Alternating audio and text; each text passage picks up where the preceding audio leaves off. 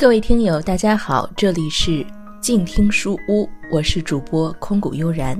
本期我将继续和您一起分享由法国作者古斯塔夫·勒庞所带来的《乌合之众》这本书。本期的节目是我们这本书的最后一期节目了。为了保护版权，我们每一本书都录制差不多三分之一的内容。也希望如果喜欢这本书的朋友，可以买来实体书阅读。好了，让我们进入今天的节目内容吧。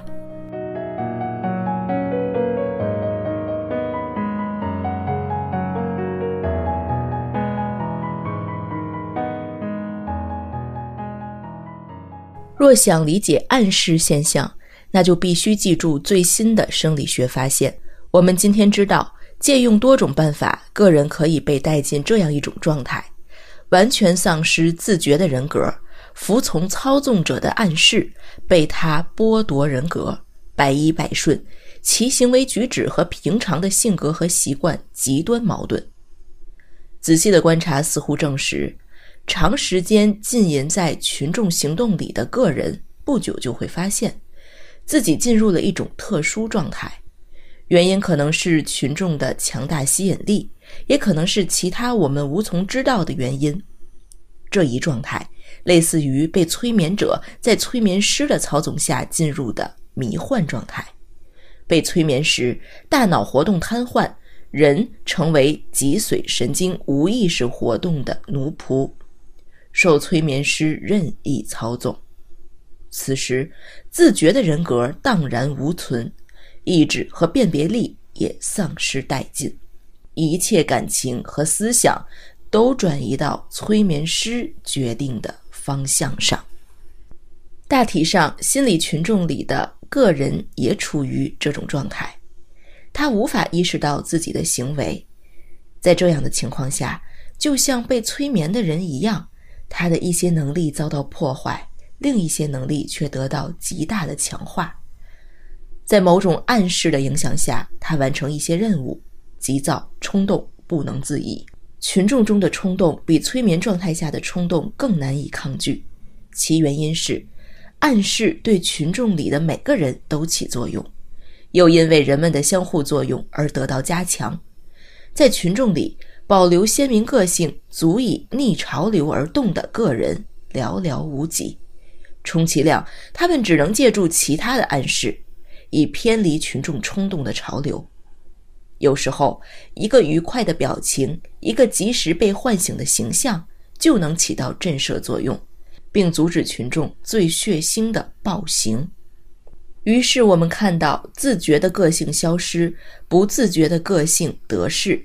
暗示和传染使思想感情转到同一个方向，暗示的观念转化为行动的倾向出现了。所有这些现象都是构成群众的个人的主要特征。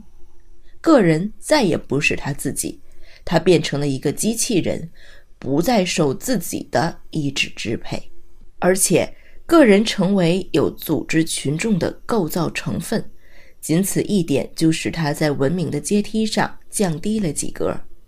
孤立时，他可能是文雅人；一旦进入群众，他就成了野蛮人。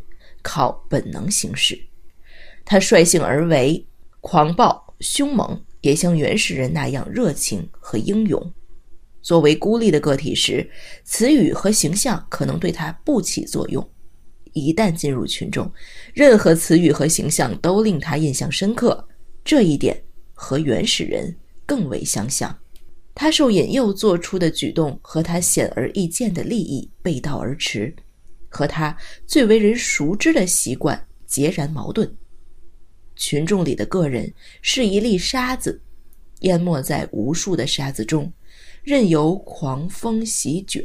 因此，单个陪审员不会赞成的判决，提交陪审团时却通过了；议员个人不赞同的法律和议案，议会却通过了。如果分开来看，国民工会的委员都是平和而有见识的公民，一旦结为群众，他们却迫不及待地支持最野蛮的议案，把完全清白无辜的人送上断头台。他们不惜与自己的利益背道而驰，放弃自己不可侵犯的权利，在自己人中间也滥杀无辜。群众里的个人在行动上也会背离自己的本性。不仅如此，就在他完全丧失独立性之前，他的思想感情业已变化，而且这种变化极其深刻，足以让守财奴变成败家子，使无神论者变成教徒，把诚信之人变成罪犯。把懦夫变成英雄。在一七八九年八月四号那个著名的夜晚，法国的贵族激情澎湃，毅然投票放弃了自己的特权。如果让任何一个人单独做出决定，没有一个成员会表示同意。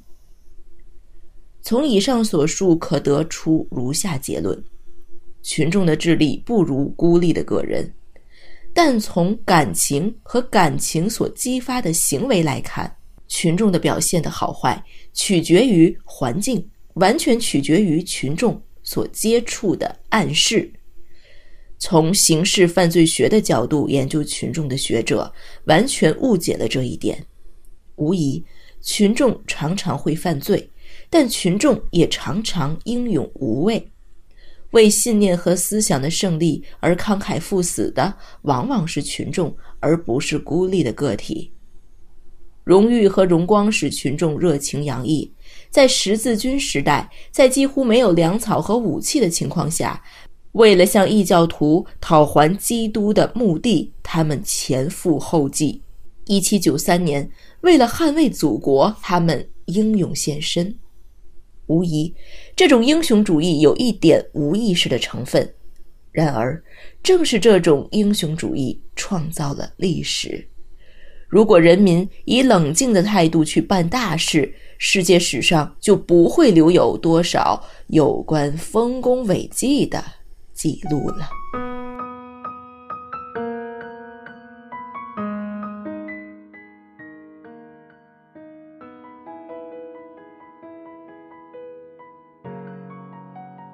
好了，以上就是我和您分享本期乌合之众的内容。我们不难听出、看出，作者对于群众心理带来的消极影响有一定的分析，但是他又说，群众心理如果运用的好的话，也有可能会对革命者带来一定程度上的积极作用。如果喜欢这本书，如果您也想对群众心理有一个更广泛的认知。也可以买来这本书来阅读。本期我和您分享的《乌合之众》由北京大学出版社出版。好了，感谢您持续关注，让我们下期节目再见。